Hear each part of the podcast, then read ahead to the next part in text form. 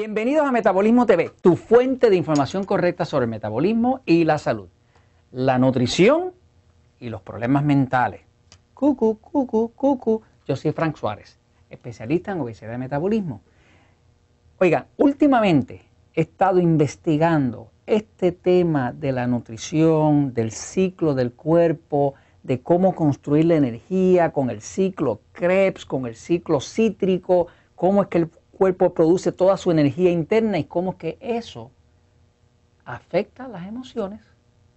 Así que estoy viendo una relación completamente directa, comprobada, entre lo que uno come, la forma en que uno alimenta el cuerpo y cómo uno se siente y las enfermedades o llamadas enfermedades mentales. Quiero explicarles sobre este tema porque si usted conoce, tiene un familiar, tiene un ser querido, tiene un hijo de eso que tiene un problema serio de déficit de atención, que se lo quieren medicar, tiene una persona que está inestable, que se deprime con muchísima facilidad, es hora de que usted entienda, como yo acabo de entender, de que la nutrición está bien ligada al estado emocional y a los problemas mentales.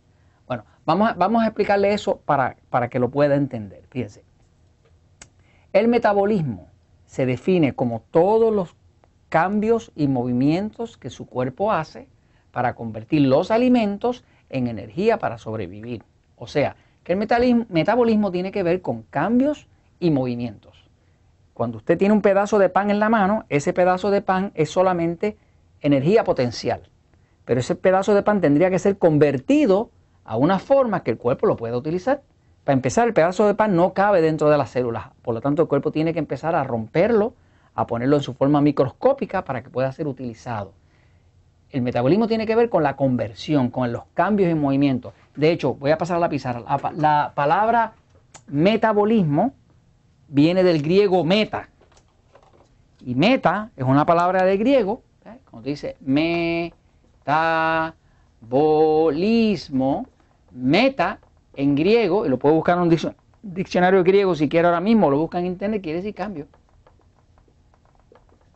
cambio o movimiento. O sea, que cuando estamos hablando de metabolismo estamos hablando de cambios. El alimento entra de una forma y se convierte en energía. No se convierte en energía, se convierte en energía para almacenar.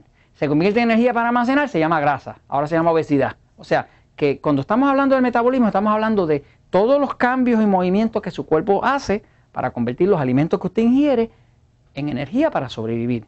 Cuando su cuerpo no convierte eso de forma eficiente, pues se llama un metabolismo lento. Si se llama metabolismo lento, su cuerpo va a empezar a acumular grasa y vienen todas las otras enfermedades y achaques y situaciones detrás de eso en una hilera. Ok, fíjense. El tema aquí es este. Le estaba explicando que se ha descubierto que la nutrición, que tiene que ver con los alimentos, si es incorrecta para su tipo de cuerpo, para su tipo de metabolismo, puede fácilmente producir problemas mentales. Yo no sé si usted está consciente de que no existe ninguna prueba científica de laboratorio, ni rayos X, ni de laboratorio, ni de nada, para comprobar cuál es la causa de un problema mental. La teoría es que tiene que desbalance eh, mentales, pero eso no ni siquiera eso se ha podido probar.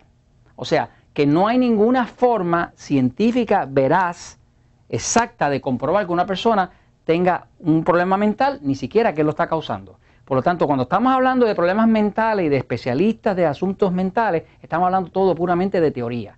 La medicina tradicional es distinta, porque la medicina tradicional tiene ciencia, o sea, tiene laboratorio, tiene mediciones de pH, tiene mediciones de bacterias, cuenta los virus, eh, mide presiones, distintas cosas. Es una ciencia, ¿no? Pero el campo mental se entra ya en una cosa así como un poquito, como un poquito como de brujería, ¿no? Porque ya estamos hablando de, de teoría.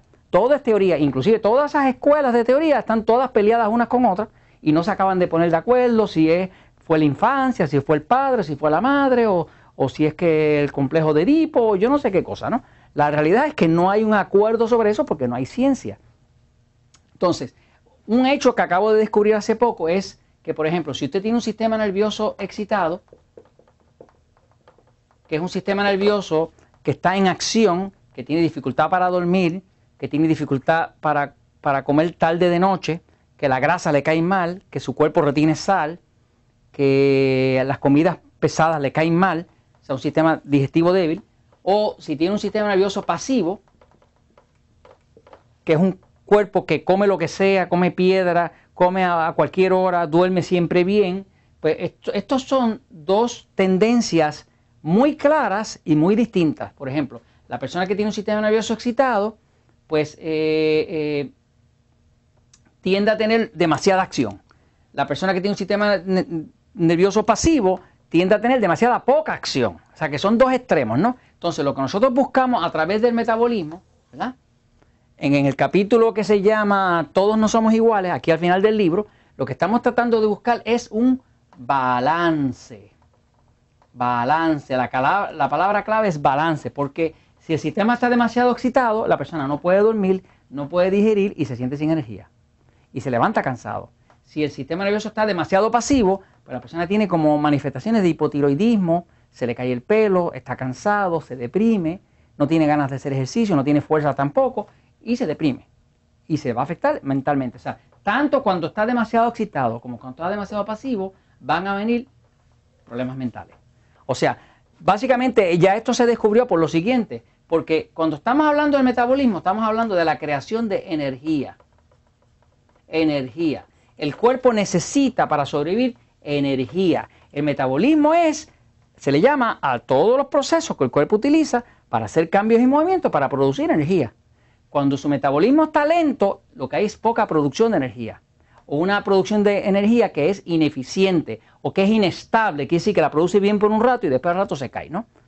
Todas esas personas que ustedes por ahí que están desganados, cansados, que no tienen ganas de hacer ejercicio, que, que les pesa el cuerpo y demás, pues tienen un problema de energía la experiencia mía ha sido que una persona empieza a aplicar los conceptos que están en este libro, empieza a comer más con la dieta 2x1, es una dieta más balanceada en términos de proteína, de grasa, de carbohidratos, no se abusa de los carbohidratos refinados, se usa algo de grasa, pero cuando usted inclusive esa misma dieta 2x1, 3x1, usted la ajusta para, para que sea para un sistema excitado como el que usted tiene o un sistema pasivo como el que usted tiene, de momento aumenta la energía. Y al aumentar la energía, a usted se le van a aclarar no solamente los problemas de metabolismo lento, de que va a adelgazar, se le va a controlar las emociones y el estado mental.